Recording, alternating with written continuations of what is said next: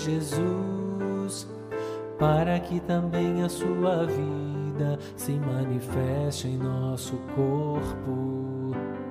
Temos, porém, este tesouro em vasos de barro, para que a excelência do poder seja de Deus e não de nós, levando sempre no corpo.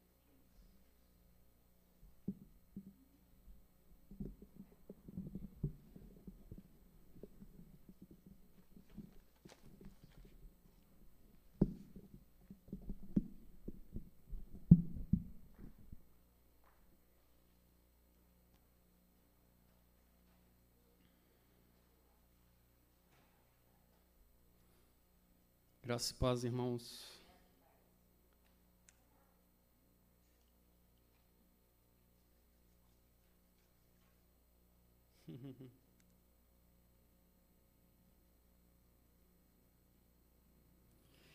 Bom dia a todos, irmãos. A graça e a paz do nosso Senhor Jesus Cristo. Sejam todos bem-vindos. É, a Sônia tinha me entrado em contato comigo se era possível trazer a palavra. Eu estava até é, meditando sobre a armadura de Deus, que eu queria falar algumas coisas, mas a Sônia já, o Senhor já falou por meio dela, né? Então, para ver como é que o Espírito está em tá em harmonia, né? E ela e eu falei assim, ela me pediu se eu, se eu podia trazer a palavra. Eu, eu não pude resistir. Eu falei, não, não, não, não posso deixar de dizer não, né? Eu não posso deixar de dizer sim, né? Eu falei, não, eu posso sim. Aí quando ela terminou, eu falei assim, Senhor, e agora? Porque a palavra que eu já estava meditando já foi entregue. Então, a gente pode até dar um porque até porque a gente estava conversando aquele dia, né? E aí surgiu uma questão e aí eu conversei tá, com a irmã Renata e com o irmão David sobre a questão. Mas, se der, a gente fala um pouquinho, mas é, então coloquei nas mãos do Senhor. E eu ia preparar uma outra coisa, e na mesma hora o Senhor já me trouxe outra palavra, e eu agradeci o Senhor, louvei o Senhor, falei assim: Senhor, Glorificado seja o teu santo nome. Vamos falar a respeito, porque tem a ver, inclusive, com pontos que tratamos muito, uh, muito vago, né? Quando falamos sobre a armadura de Cristo, a armadura de Deus. E a gente comentou um pouco sobre a questão das provações, né? Por que, que nós passamos por provações? Por que, que nós passamos por tribulações? E a gente vai falar um pouco sobre isso hoje. Né? E eu queria convidar os irmãos para abrir, então, no, no livro de 2 Coríntios, capítulo 1.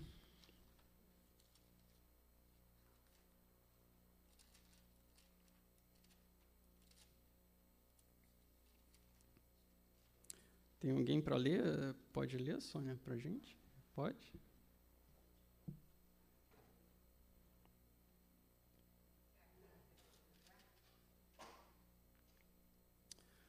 Segunda Coríntios, capítulo 1. A gente vai ler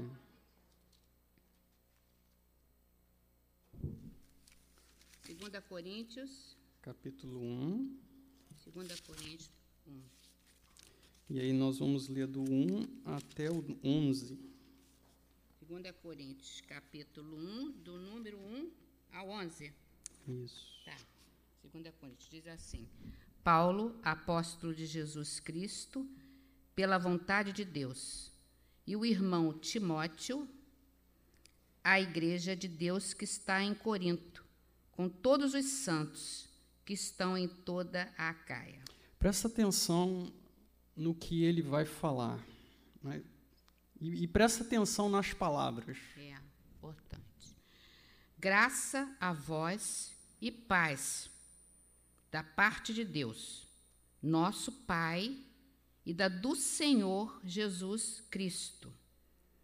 Bendito seja o Deus e Pai de nosso Senhor Jesus Cristo, o Pai das misericórdias e o Deus de toda consolação, que nos consola em toda a nossa tribulação, para que também possamos consolar os que estiverem em alguma tribulação, com a consolação com que nós mesmos somos consolados de Deus. Por quê? Como as aflições de Cristo são abundantes em nós, assim também a nossa consolação sobeja por meio de Cristo. Mas se somos atribulados, é para a vossa consolação e salvação ou se somos consolados, para a vossa consolação é a qual se opera, suportando com paciência as mesmas aflições que nós também padecemos. E a nossa esperança acerca de vós é firme, sabendo que, como sois participantes das aflições, assim o sereis também da consolação. Porque não queremos, irmãos, que ignoreis a tribulação que nos sobreveio na Ásia, pois que fomos sobremaneira agravados, mais do que podíamos suportar, de modo tal que até da vida desesperamos.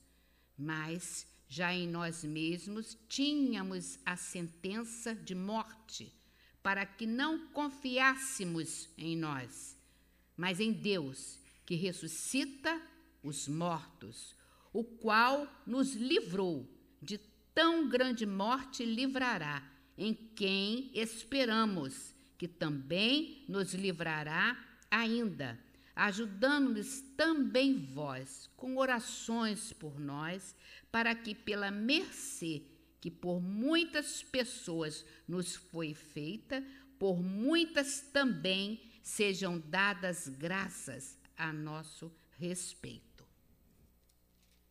Até o 11. Pai né? amado, graças te damos por tua palavra, Senhor. Porque a tua palavra ela é viva, ela é eficaz, ela é verdade, Senhor.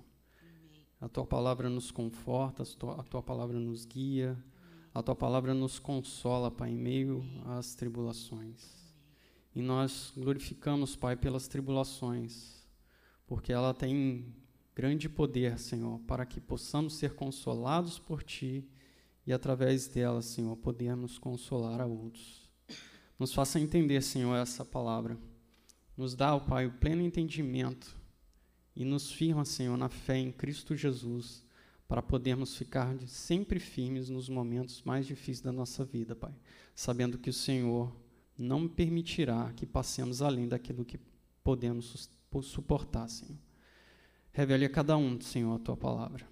Em nome de Jesus. Amém. O apóstolo Paulo, irmãos, nós falamos um pouco sobre o ministério dele. Muito vagamente a gente pode se Deus permitir, a gente pode em algum momento falar sobre essa trajetória, né? desde o momento que ele foi chamado até o momento da sua, da sua morte, né? o dia que ele foi levado e foi para junto do Pai, para junto do Cordeiro.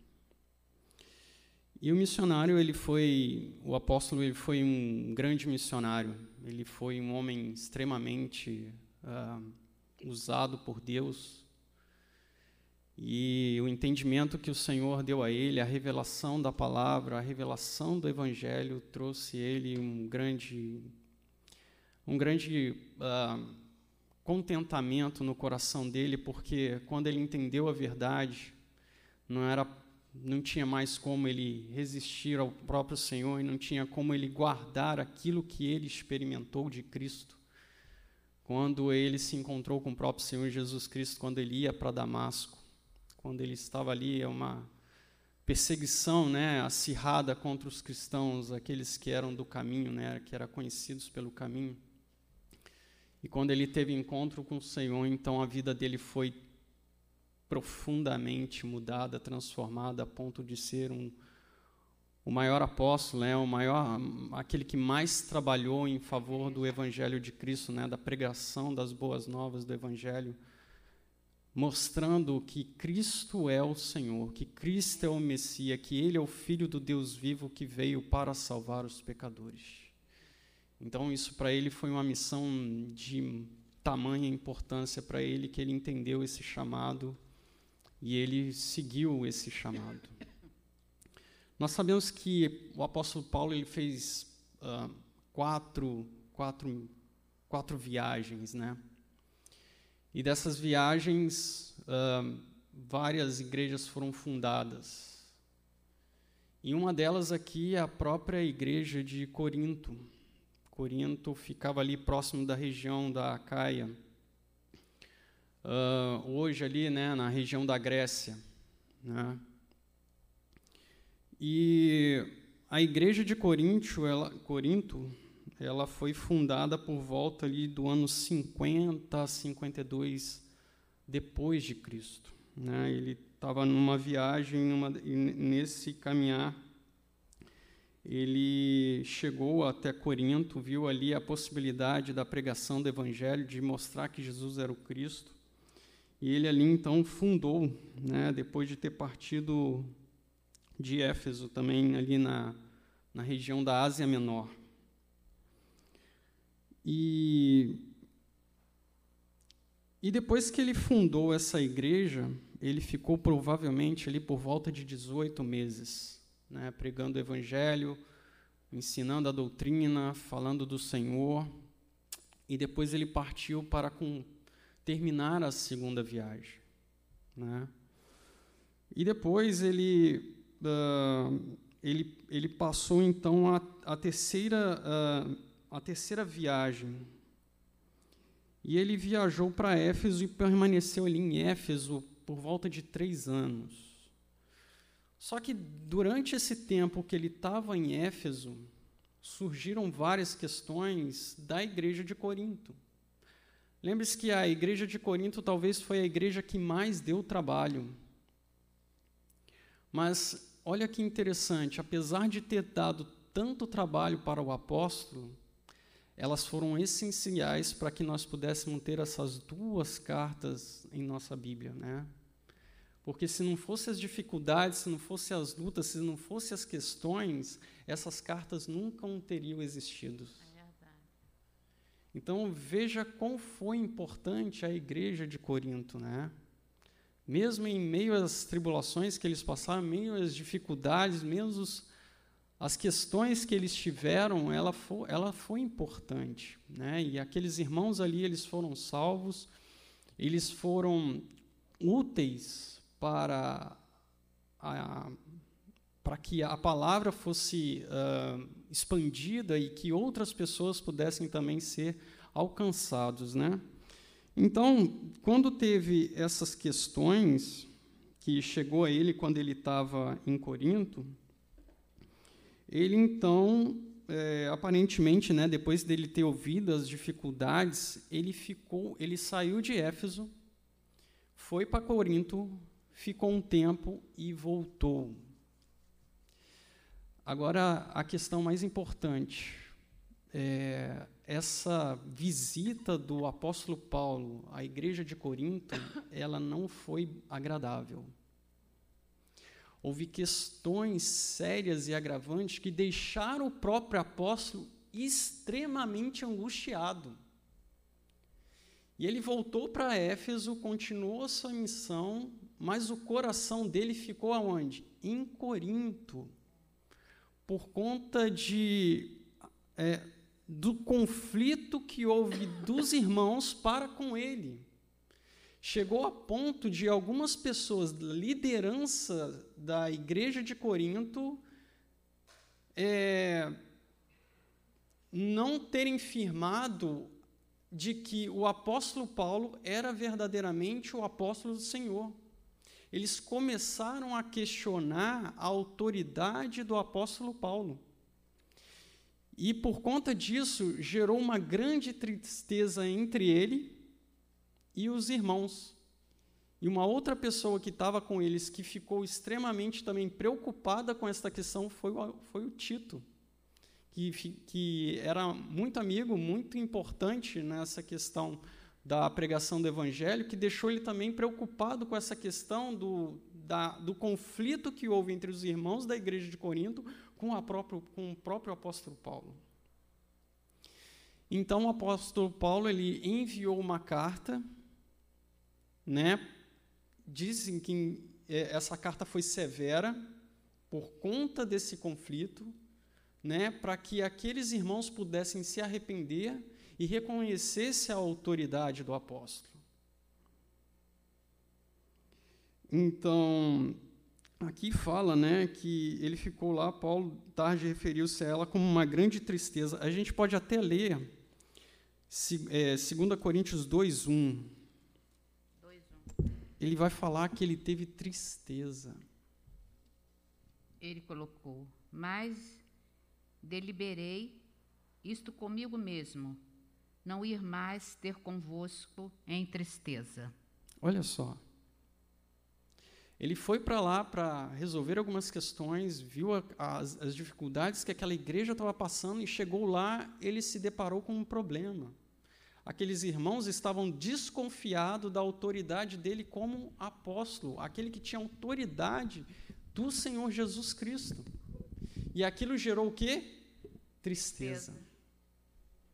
Pesar. Ele voltou para Éfeso com pesar, com o coração angustiado, com o coração doído por conta dos problemas que estavam ocorrendo, né, por conta da visita que ele teve a, a Corinto e o problema que gerou lá.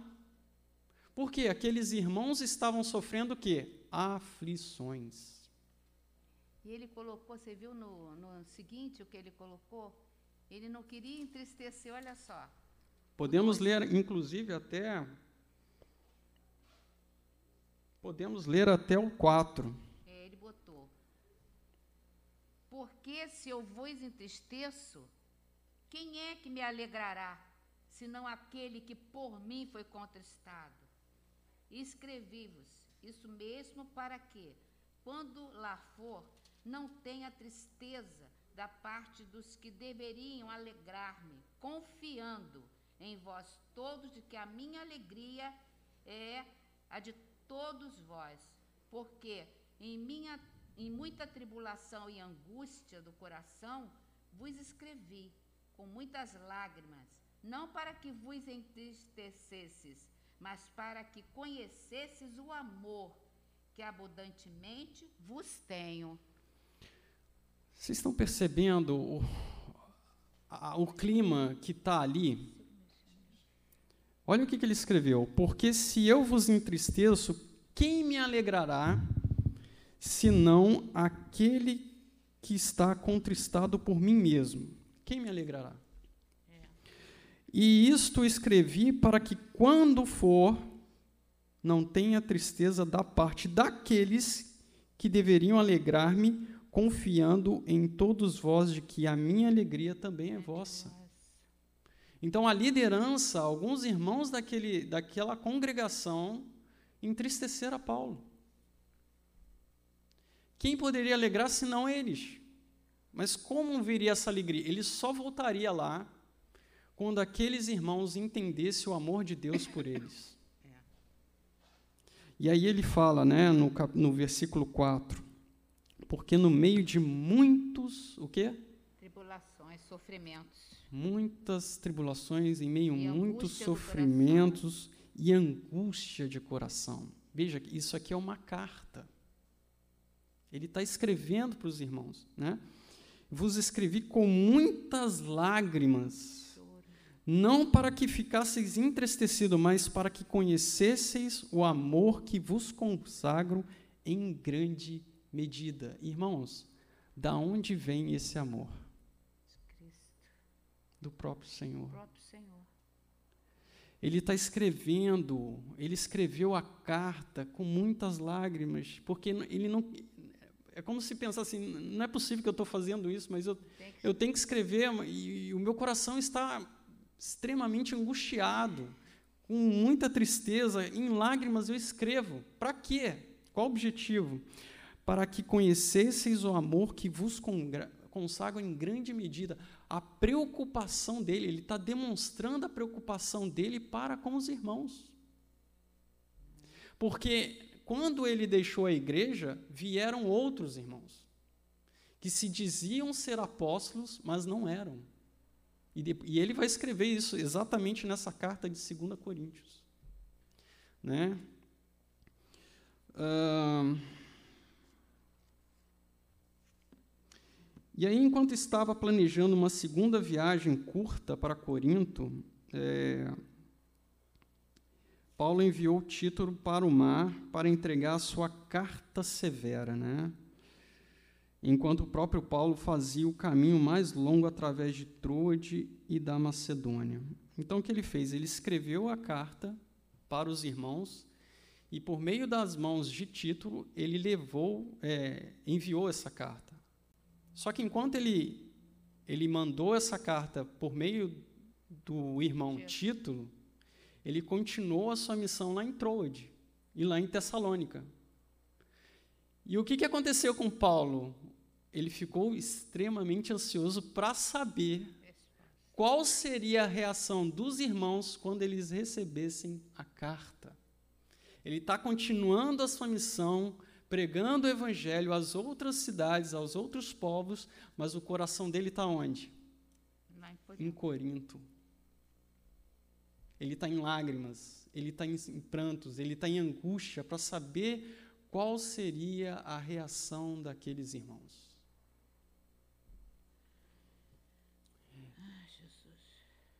Eu, eu só estou dando aqui um preâmbulo, um, uma introdução, para a gente falar a respeito exatamente dos sofrimentos. Né? Então, Paulo não sabia como os coríntios receberiam Tito e a carta que ele levava.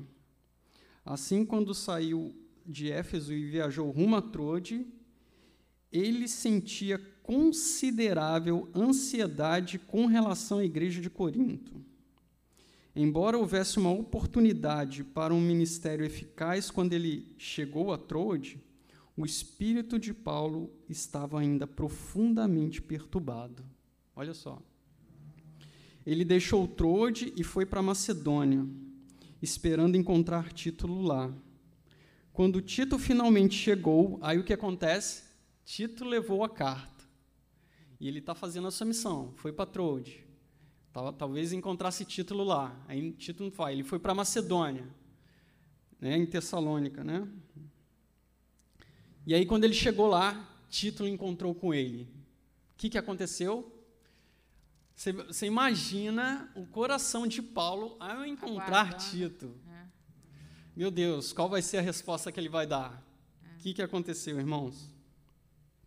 Paulo se encheu de alegria ao ouvir sobre o arrependimento genuíno dos coríntios, de, dos coríntios e o profundo carinho e lealdade deles para com ele. Olha, irmãos, quando ele recebe a notícia de que a carta dele gerou frutos e aqueles irmãos se arrependeram dos seus maus caminhos, daquilo que eles fizeram com Paulo, se arrependeram e voltaram o coração dele se encheu de alegria. O que foi isso para Paulo?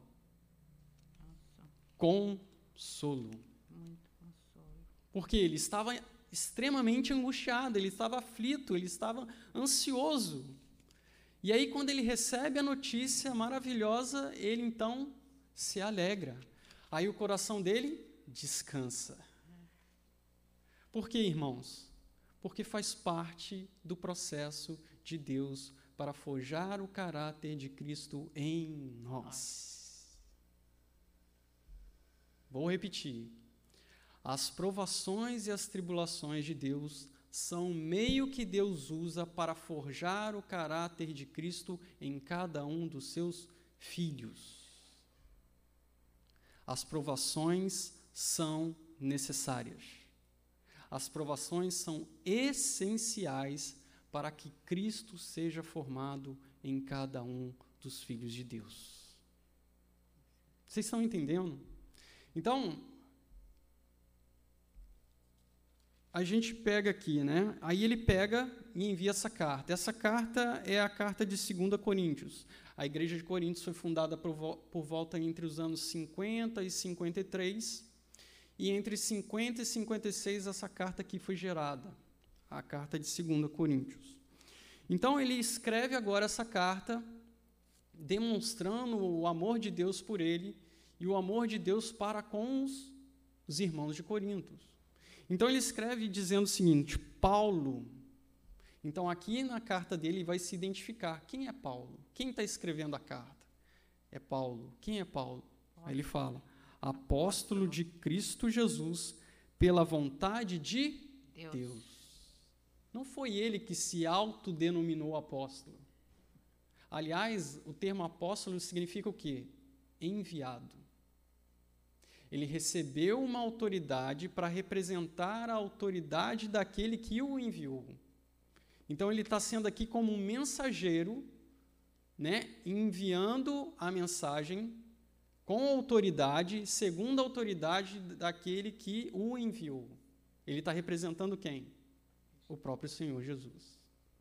Então, o meu chamado, segundo Paulo, não foi de mim mesmo, como alguns se diziam ser apóstolos e não eram. Mas aqui ele declara com toda a humildade, com toda a sinceridade: apóstolo de Cristo Jesus pela vontade de Deus. E o irmão Timóteo, a igreja de Deus que está em Corinto, e a todos os santos em toda a Caia. Aí ele fala: graça a vós, outros e paz, da parte de Deus, nosso Pai, e do Senhor Jesus Cristo. O que, que é graça? É o favor imerecido, de Deus para com os ingratos, para com os rebeldes. É a graça de Deus se manifestando a toda a criação, manifestando o amor dele e as misericórdias dele, dando a oportunidade para que haja o que? Reconciliação dos homens para com ele. É a graça de Deus. E a paz? O que, que é a paz? É o restabelecimento da, da, do relacionamento entre os homens e Deus. Quando o pecador se arrepende dos seus maus caminhos, entrega a sua vida ao Senhor e confessa Jesus como Senhor e Salvador, ele é o que? A sua, o seu relacionamento com Deus é restabelecido. Imagine duas nações em guerra até que haja o que? Paz. O que, é paz? É o restabelecimento da união entre eles. Fazer uma aliança de paz, para que não haja o que? Guerra, mas haja momentos de paz. Quando o ser humano se rebelou contra Deus, o que aconteceu? Esse relacionamento que havia entre Deus e o homem, um relacionamento de amor, de harmonia, ele foi quebrado por causa do pecado. E o homem se tornou o quê? Inimigo de Deus. Então, pela graça de Deus, Deus enviou o filho dele para morrer pelos nossos pecados e para que o evangelho de Deus fosse pregado por meio de Jesus Cristo, para que a fé em Jesus Cristo levasse o homem ao quê? A restabelecer a união com Deus.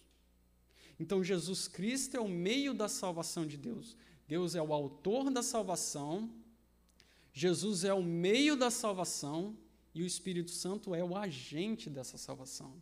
É o Espírito Santo que aponta a Cristo, mostrando que ele é o Messias, o Filho de Deus, o enviado de Deus para a salvação dos pecadores. Então aqui ele está desejando tanto essa graça quanto a paz de Deus para eles, né? E aí ele fala, aí a carta dele começa com o quê? Com louvor. Por que louvor? Porque tudo já foi feito. O amor de Deus já foi derramado e está sendo derramado constantemente. Por isso ele fala: Bendito seja o Deus, que é o autor da salvação, e Pai de nosso Senhor Jesus Cristo, aquele que foi enviado para a nossa, nossa salvação. E ele fala: O Pai de misericórdia. o que, que é misericórdia? É Deus socorrendo aquele que é indigno. É Deus buscando aquele que nada merece, nem pode merecer coisa alguma. É, lembra do quando Jesus falava lá da, da questão de um homem que estava no, na beira do caminho, todo machucado, quebrado, e passava os judeus, era um samaritano, né? É. Passava o judeu, passava um, passava ninguém, ninguém ia lá. Na verdade era um judeu, né? Aí quando veio o samaritano, o samaritano foi lá e socorreu o, o, o, o judeu, que estava ali todo quebrado, todo ensanguentado, foi lá e tratou dele. Ou seja, por que, que ele usou o samaritano e o judeu? Porque havia uma rixa entre os samaritanos e os judeus. E aí ele fala como se demonstra o, a misericórdia. A misericórdia é daquele que é meu inimigo. Então, quando Deus manifesta as suas misericórdias, Ele está manifestando as suas misericórdias para quem é inimigo dele. Quem é? O homem. Eu era inimigo de Deus. E a misericórdia de Deus me alcançou. Porque eu não merecia a salvação. Mas Ele me salvou porque Ele é o Deus de amor. A natureza de Deus é amor. Por isso que Paulo aqui escreve, né? Para desejar o amor a eles, a manifestação do amor dele para com os irmãos de Corinto. Esse amor não era de Paulo, porque ele, ele quase foi rejeitado. Ou foi rejeitado, né? a gente não sabe direito o que, que aconteceu, mas desconfiaram da autoridade dele, achando que ele não tinha capacidade, autoridade alguma para ser um apóstolo. Mas ele, mesmo assim, com o seu coração doído, machucado, ele demonstrou o amor para com aqueles irmãos. Esse amor, irmãos, só pode vir de quem? De Deus. Se você tem alguma questão contra alguém e você não tenta restabelecer essa relação, é porque o amor de Deus ainda não se manifestou. Então, eu só posso manifestar um amor para aquele que é o meu inimigo se eu receber esse amor, porque eu também era inimigo do grande Deus. Deus manifestou o amor dele para comigo e agora eu posso manifestar o amor dele para com o meu próximo. Por isso a cruz. A cruz tem na linha vertical e na linha horizontal. É, é por meio de Cristo Cristo nos restabeleceu a relação com o Pai e restabelece o relacionamento com o meu próximo. Por isso a cruz na linha horizontal. Vocês entendem? Por isso Pai de misericórdia e Deus de toda consolação. Por que de toda consolação? Porque ele foi consolado com a carta de Tito. Você vê que o, o coração dele está angustiado, ele está em sofrimentos, ele escreve a carta em lágrimas. O que, que ele esperava, irmãos? Um consolo. Você imagina se eu e você brigássemos? Imagina que eu tenho um grande amigo. E o meu é quebrado o relacionamento que eu tenho com esse amigo, meu coração vai, sim, vai, vai, vai ficar partido. Porque é meu amigo. Como é que eu brigo com meu amigo? Como é que o meu, o meu amigo me rejeita? Meu coração vai ficar angustiado. E eu preciso, de todas as maneiras, demonstrar o amor de, de Deus para com ele. Porque às vezes na minha carne eu posso não querer mais relação com ele, porque estamos brigados, não quero mais vê-lo, não quero saber. Só que o, Senhor, Ele vai nos consolando para consolar o meu próximo. E está em oração para que esse relacionamento, esse relacionamento quebrado seja o quê? Restaurado. Restaurado. Por isso ele coloca o Deus das misericórdias e o Deus de toda consolação. Porque quando, quando ele recebeu a mensagem de Tito, que os irmãos haviam recebido de bom grado a carta dele, o coração se encheu de alegria, o coração dele ficou consolado. Entende?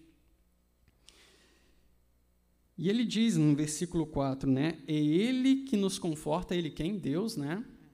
É ele que nos conforta em toda a nossa tribulação. É ele. Só ele. Só ele. Para quê, irmãos? Para que possamos consolar aos que estão com angústia. Para que possamos consolar. Eu só vou poder ser, consolar o outro se eu for consolado. O meu coração precisa ser é, abundar do amor de Deus para que eu possa abundar esse amor de Deus para com o meu próximo. O meu próximo está com problemas, está com dificuldades, não me aceita, está desconfiando da minha autoridade. Estou falando como se fosse Paulo aqui. E como é que eu vou consolar esses irmãos agora, irmãos? Só com o amor de Deus. Então ele fala: é Ele que nos conforta em toda a nossa tribulação. Ele está em tribulação. Paulo, o apóstolo, o maior pregador de todos os tempos, que fundou várias igrejas, ele também passou por dificuldades. Era necessário, sim, ele passar pelas provações, pelas aflições, pelas dificuldades. Para quê? Para que o amor de Deus fosse derramado nele. E para que ele fosse o quê? O, o coração dele pudesse ser forjado com o caráter de Cristo. Então, por que existem então as tribulações? Para que eu seja consolado em meio às tribulações, para que a minha fé seja afirmada e através das experiências que eu tenho com Deus, eu possa consolar o outro para que ele permaneça na fé e não desista do caminho. Permaneça na fé e continue seguindo aquele que todo, aquele que a todos nós nos consola e nos conforta. Então, por que então das tribulações? Eu coloquei aqui que elas são necessárias. E eu vou pedir aos irmãos que abram no livro de Atos, no capítulo 14, e nós vamos ler os versículos 21 a 22. O que que Jesus, na verdade não é Jesus, né? Aqui o que que o apóstolo Paulo escreve, né? Atos, Atos 14, versículos 21 e 22.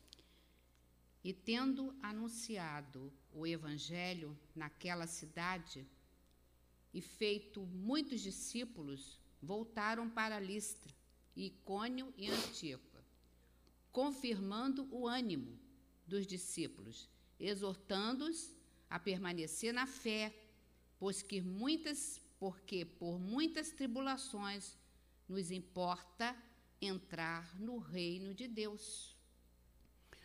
Preste atenção.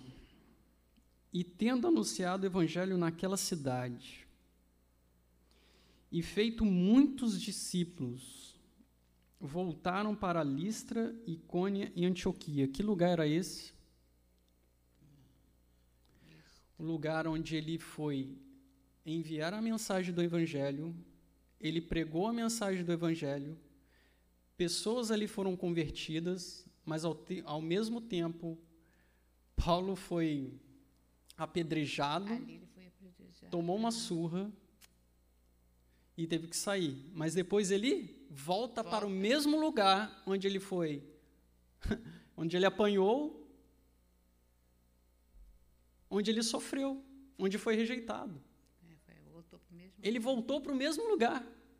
Você imagina, eu vou para um lugar, falo do evangelho, algumas pessoas creem, mas ao mesmo tempo ali eu sou rejeitado.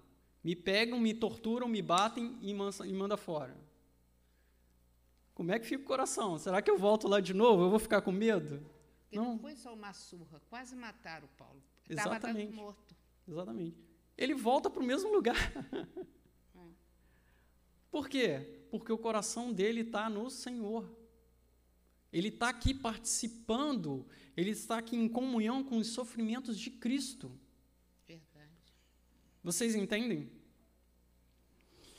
E aí ele fala: confirmando as almas dos discípulos, com certeza daqueles que creram, né? Exortando-os o quê? A perseverarem na fé. fé. Porque você imagina, ele leva a palavra, que é a mensagem do evangelho, àquela cidade. Aquelas pessoas, algumas pessoas creem e outras o rejeitam e ele apanha por causa do quê? Por que, que ele apanhou? Irmãos, não tire os olhos da palavra. Por que, que Paulo apanhou? Por causa do testemunho dele em Jesus, por causa da palavra. Aí você imagina aqueles que ouviram a palavra, que creram no Senhor Jesus Cristo, vendo essa cena. Paulo apanhando por causa do evangelho. Esses irmãos poderiam ficar o que, irmãos? Deixa ele, esquecem ele, presta atenção na palavra. O, como ficaria a, o coração desses que ouviram a palavra e creram? Eles poderiam falar assim: Poxa, aquele irmão veio aqui e pregou mensagem, nós cremos. Ele apanhou, foi embora e esqueceu da gente? Ué. Todo que foi... Não, não podia. O que, que ele, ele fez? Ele foi voltar lá para exortá-los a permanecerem na fé, a confirmar, a fazer com que eles permanecessem em direção ao caminho que é Jesus. Então, firmes, não olhem para as circunstâncias, olhem para o autor e consumador da fé. Quem é o autor e consumador da fé, irmãos? Jesus. Jesus. É Ele. Porque se não fosse Ele, eu não estaria aqui hoje. Verdade. Não estaria. Não estaria aqui falando da palavra, da mensagem, das boas novas do Evangelho. Não estaria. Então, mesmo que há tribulações, mesmo que a gente vê outros irmãos padecendo por causa da palavra, porque acontece em outros países, eu vou permanecer na fé. O cerco está fechando a balança vai ter, a filtragem vai ter, e só vai receber o quê? Olha o que, que ele fala aqui, ó. Confirmando as almas dos discípulos, exortando-os a perseverarem na fé, dizendo que por muitas tribulações nos é necessário entrar no reino de Deus. Só vai, só vai entrar no reino de Deus aqueles que permanecerem firmes em meio às tribulações dessa vida. E eu vou falar uma coisa, irmãos, nós não sabemos o que é o, as tribulações por causa de Cristo.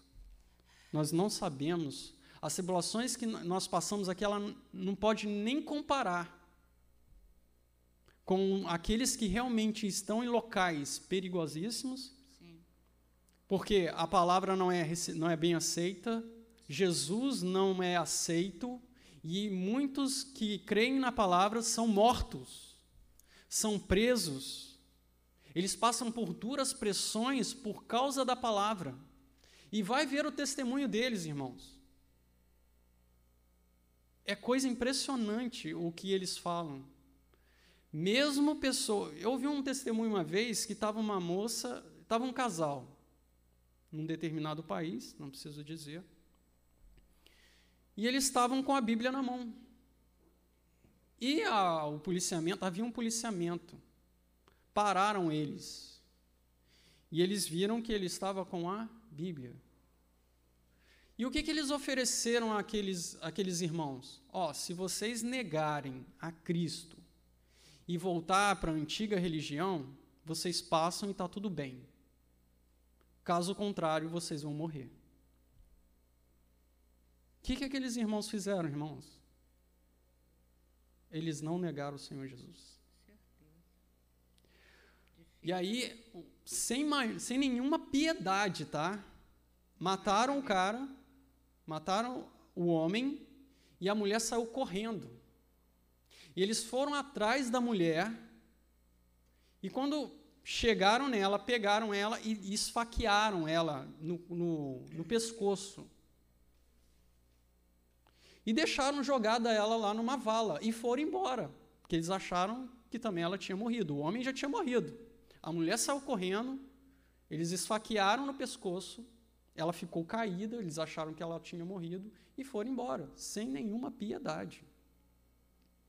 Essa mulher, irmãos, pela graça de Deus, ela não morreu. Ela foi atendida no hospital e conseguiram, né, trabalhar mais ou menos lá no, no, na, no pescoço, não lembro qual era o órgão, e ela falava com muita dificuldade. Tipo assim, falava assim, por causa da dificuldade que estava tendo por conta do, do corte. E tinha um irmão que estava viajando naquele local, é, foi ver o, o testemunho dessa mulher. Foi lá para saber o que aconteceu. E ele conversando com a mulher, ele conversando com ela, ele ficou é, profundamente assim, maravilhado. Por quê? Aquela mulher continu queria continuar é, levando a palavra, mostrando que Jesus era o Cristo ela não ia negar o Senhor Jesus. Mesmo perdendo o marido e mesmo quase perdendo a voz, quase perdendo a vida. Isso é testemunho. A gente não sabe o que é testemunho, o que é sofrimento, o que é padecer realmente tribulação por causa do Senhor Jesus Cristo. Ainda. Ainda. Porque o cerco vai se fechar e já está se fechando. Então só vai entrar no reino de Deus aqueles que suportarem as tribulações. É necessário suportar as tribulações, as aflições dessa vida. Agora, por quê? Por que, que eu preciso passar pela tribu pela, pelas tribulações, pelas aflições? Para mostrar aonde está o meu coração. Eu preciso passar pela tribulação para saber se realmente eu confio naquele que deu a sua vida por mim. Para saber se realmente a minha fé está firmada naquele que suportou a cruz para me salvar. Eu preciso saber aonde está o meu coração. O meu coração está em Cristo ou não está? Qual é a medida da fé no meu coração?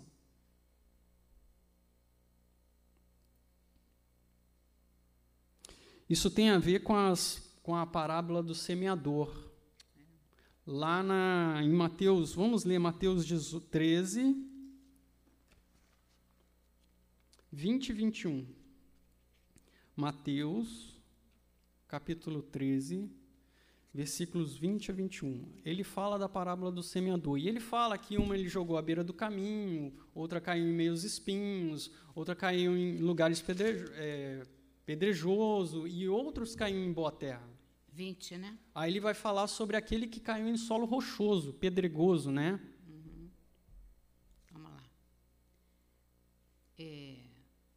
19 não, 20, né?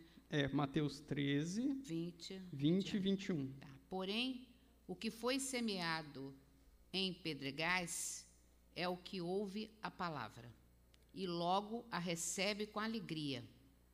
Mas não se tem raiz em si mesmo. Antes é de pouca duração. E chegada a angústia e a perseguição por causa da palavra, logo se ofende. E o que foi semeado. É só, é só até aí. Uhum. Então veja só. O que foi semeado em lugares pedregosos, né? o solo rochoso, uhum. é o que ouve a palavra. ouviu a palavra, tá?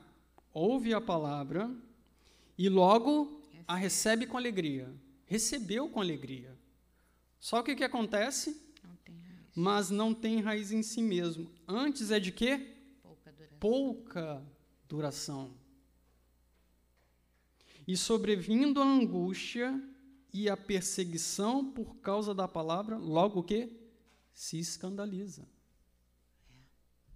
Ué, mas eu ouvi a palavra, o Senhor me amou, deu a sua vida por mim, Glória a Deus, que alegria. Ué, mas por causa da palavra eu estou sofrendo perseguição, eu estou sofrendo angústia. Ah, não é isso que eu quero para mim, não. E vai embora, se escandaliza. Por quê, irmãos? Nós estamos num campo minado. Esse sistema que nós vivemos é o sistema de Satanás, é o sistema da mentira, que nega Jesus Cristo, que nega Deus. Então, aqueles que vivem nesse mundo, nesse sistema desse mundo, são inimigos de Deus. Então, nós estamos aqui como mensageiros de Deus, falando: não, Cristo é o Senhor, Ele é o Filho de Deus, do Deus vivo, que nos criou e que nos fez. E tudo isso aqui foi criado pelo próprio Deus. E aquele que criou as coisas pela palavra, que é o próprio Senhor Jesus Cristo, ele se fez homem, se fez carne, habitou entre nós, cheio de graça e de verdade, anunciou a, a, o reino de Deus e deu a sua vida por nós, miseráveis pecadores. Mas ao terceiro dia ele ressuscitou e ele agora está aos céus. Esse Jesus aquele que fez o mundo, aquele que criou os céus, a terra, o mar e tudo que neles há, ele padeceu por nós, para que nós pudéssemos voltar ao caminho, porque nós estávamos perdidos. Nós éramos inimigos. Esse Jesus amou o Pai de tão grande maneira a ponto de dar a própria vida pelos pecadores. Irmãos, que mensagem é essa? um Deus, o eu sou, aquele que criou tudo, se humilhou na forma de servo, esteve na nossa altura, padeceu na cruz. Para quê? Para que eu e você pudéssemos ter vida e vida em abundância. E quando eu falo vida, abundância, não é ter muitos carros, material ter bens materiais em abundância. Não. É a vida do próprio Senhor Jesus. Essa é a abundância da vida. É a vida abundante, é a vida dele em nós. Nós não, nós não precisamos ter nada nesse mundo, a não ser o Senhor Jesus. Quando temos o Senhor Jesus e o próprio Deus em nós, nós temos tudo. Você pode padecer grandes aflições, padecer perseguições, você pode perder tudo o que você tem aqui nessa terra, mas se você tem o Senhor Jesus Cristo, você tem tudo.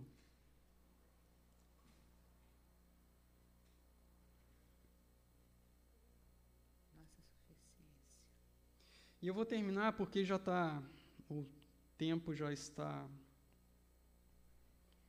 findando, né? E eu queria pelo menos para em parte, né, a gente vai continuar. Hebreus 10, vamos ler do, do 10, capítulo 10 de Hebreus, né, dos versículos 32 a 38.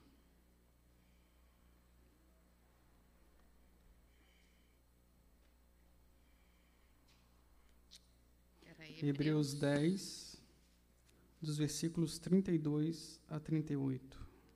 Lembrai-vos, porém, dos dias anteriores em que, depois de iluminados, sustentastes grande luta e sofrimento, ora expostos como em espetáculo, tanto de opróbrio quanto de tribulações, ora tornando-vos coparticipantes com aqueles que desse modo foram tratados porque não somente vos compadecestes dos encarcerados, como também aceitastes com alegria o espólio dos vossos bens, tendo ciência de possuirdes vós mesmos patrimônio superior e durável. Não abandoneis, portanto, a vossa confiança, ela tem grande galardão. Até o 38. Com efeito, tendes necessidade de perseverança, para que, havendo feito a vontade de Deus, alcanceis a promessa. Porque ainda dentro de pouco tempo, aquele que vem virá e não tardará. Todavia, o meu justo viverá pela fé, e se retroceder, nele não se compraz a minha alma. Então, irmãos, Olha aqui, vamos ficar só com o versículo 32 e esse 36 30 e 38, né? Lembrai-vos, porém, dos dias passados em que, depois de ser iluminados, suportardes grande combate de aflição. Então, primeiro veio o refrigério, a pregação da palavra, a manifestação do amor de Deus para com aqueles irmãos, eles receberam a palavra. Depois que eles receberam a palavra, eles passaram por uma grande tribulação e eles permaneceram firmes na fé no Senhor Jesus Cristo e eles suportaram aquelas aflições, a ponto de perderem até bens. Mas eles não somente perdem os bens, como eles quase perdem a vida. E mesmo assim, eles foram até as prisões ajudar irmãos. Por quê? A fé dele não estava nas coisas, mas naquele que tudo pode. E aí ele fala, porque necessita... aí ele fala, não lanceis fora a vossa confiança. Que confiança? A confiança em Deus, a confiança em Jesus Cristo, que um dia ele voltará para nos buscar. Só nele. Então, não lanceis fora a vossa confiança que tem grande o quê? Recompensa, irmãos. Recompensa tem recompensa. Não é à toa. A gente, é, as, o próprio Senhor Jesus Cristo nos deu essa esperança que nós vamos receber um corpo de glória. A gente vai falar isso também, né? Nós vamos estar para sempre com nosso Deus e com o Senhor Jesus Cristo, onde não mais vai passarmos por tribulações. E cada um de nós, aqueles que estiverem firmes, aqueles que estiverem servindo ao Senhor, vão receber galardões. A, a palavra diz que o nosso trabalho não é vão. Não é vão. O Senhor sabe o que você está fazendo.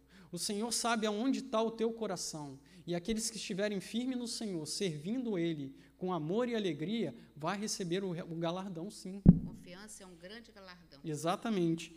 E aí ele fala, né, no 36, porque necessitais de perseverança, para que depois de haver desfeito a vontade de Deus, alcanceis a promessa. Qual é a promessa, irmãos? A volta do Senhor Jesus Cristo e de estarmos para sempre com Ele, né? Aí ele fala no 38, mas o meu justo viverá da fé. Se ele recusar, a minha alma não, não tem prazer nele. Por quê, irmãos? Vamos lembrar aqui, só para a gente terminar. O momento que o Senhor tirou o povo de Israel lá do Egito eles foram levados para o deserto. Do deserto, eles, taram, eles estavam indo em direção aonde? A terra prometida, que era Canaã. Só que nesse percurso do deserto, né, da saída do Egito, até chegar em Canaã, daqueles que saíram dali, todos foram para a terra de Canaã? Não. Não, por quê? porque eles não creram. Todo, não creram em Cristo, não creram. Por causa da incredulidade deles, eles não puderam entrar na terra prometida. Aquilo é uma parábola, aquilo é um tipo. Nós estamos na caminhada, num processo de santificação, onde o nosso destino é a, é a cidade celestial. É estarmos para sempre no, nas bodas do Cordeiro. Só que nessa caminhada nós vamos passar, passar o quê? Provações. No deserto também eles passaram tribulações. Por quê? Ali eles aprenderam ao quê? A depender totalmente do Senhor. Então, na nossa caminhada também, nós passamos por tribulações, primeiro, para saber onde está o nosso coração. E aqueles que estiverem firmes no Senhor, o seu coração vai ser firmado cada vez mais. O seu coração vai estar sendo forjado para que o nosso ser seja, a nossa natureza seja conforme a natureza de Cristo. E, com o fim, quando passarmos por esse tempo de tribulação aqui na terra, nós podemos alcançar o quê? A promessa. Só que a promessa só vai vir para aqueles que suportarem com paciência as tribulações desse dia. Então, irmãos, as tribulações são necessárias? São. Elas doem? Doem. Eu não estou negando que elas doem. Mas a gente tem o quê? Um consolador, que é Deus. Se você depender, se você colocar as suas aflições, as suas angústias, as suas tristezas em Deus, você pode ter certeza, Ele vai te consolar. O consolo virá. E suportando elas, aprendam a suportar as aflições. Aprendam, perseverem. Não olhe para a esquerda nem para a direita, não olhe para o que está acontecendo no mundo, mas olhe para aquele que é o nosso Senhor, o nosso Salvador, o autor e consumador na fé, que deu a sua vida por nós, morreu e nos deu a promessa de que um dia ele voltará para buscar os seus, para nós estarmos para sempre com o Senhor. Então, aprendam a permanecer, o Senhor vai consolar e nós passaremos por esse tempo, até um dia que nós possamos ser levados pelo Senhor, ou na morte, ou que, se estivermos vivos, o Senhor voltará para arrebatar os seus. Amém? Então, irmãos, suporteis então as aflições, as tribulações, porque aqueles que estiverem firmes na fé receberão a recompensa. Amém? Deus abençoe, irmãos.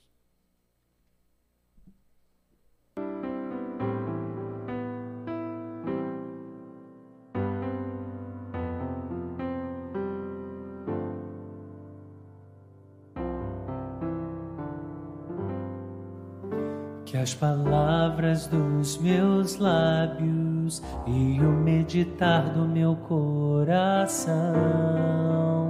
Agradem